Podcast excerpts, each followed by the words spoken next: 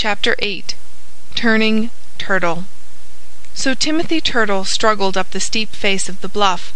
As he neared the top Mr. Crow began to hop up and down upon the old pine stump. He was almost bursting with silent laughter. But he succeeded in keeping quiet. And now and then he made threatening motions toward Jasper Jay and his friends, who stuck their heads from behind limbs of trees and hammocks and bushes lest they miss any of the fun. Once on top of the great rock that capped the bluff and hung out over the creek, Timothy Turtle clung there and peered down at the gently flowing water below. "What a long way it is down there!" he called to Mr. Crow. "Don't think about that!" Mr. Crow cautioned him. "Is this the way Mr. Alligator learned to fly?" Timothy Turtle demanded. "Don't think about him!" Mr. Crow shouted. "Just jump out as far as you can." "I believe I don't care to fly to day," Timothy Turtle faltered, drawing back from the edge of the rock. "I I'll wait till some other time. You know I'm older than you are." "Tut, tut!" said Mr. Crow. "When I'm your age I shall still be flying as well as I do now. It's nothing when you know how nothing at all." Urged by Mr. Crow, Timothy Turtle once more crept to the very edge of the cliff and stretched his neck out as far as he could, to gaze down at the black water.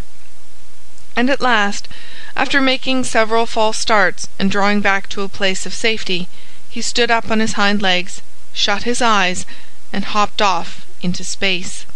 Now, the moment Timothy Turtle leaped from the top of the bluff, a deafening squawk broke the silence. Old Mr. Crow cawed as loud as he knew how. But the racket he made was as nothing compared with the uproar of Jasper Jay and the noisy crew he had brought with him. They squalled with delight as Timothy Turtle plunged through the air like a stone. And when he landed upside down in the creek, striking the water with a great splash, the whole company shrieked louder than ever. "Ha, ha, ha!"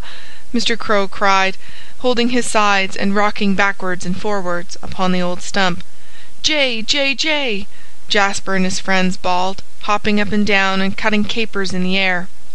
As for Timothy Turtle, he made no sound at all. And neither did he make the slightest motion. The current of Black Creek caught him and bore him away down the stream. But at last he managed to paddle ashore.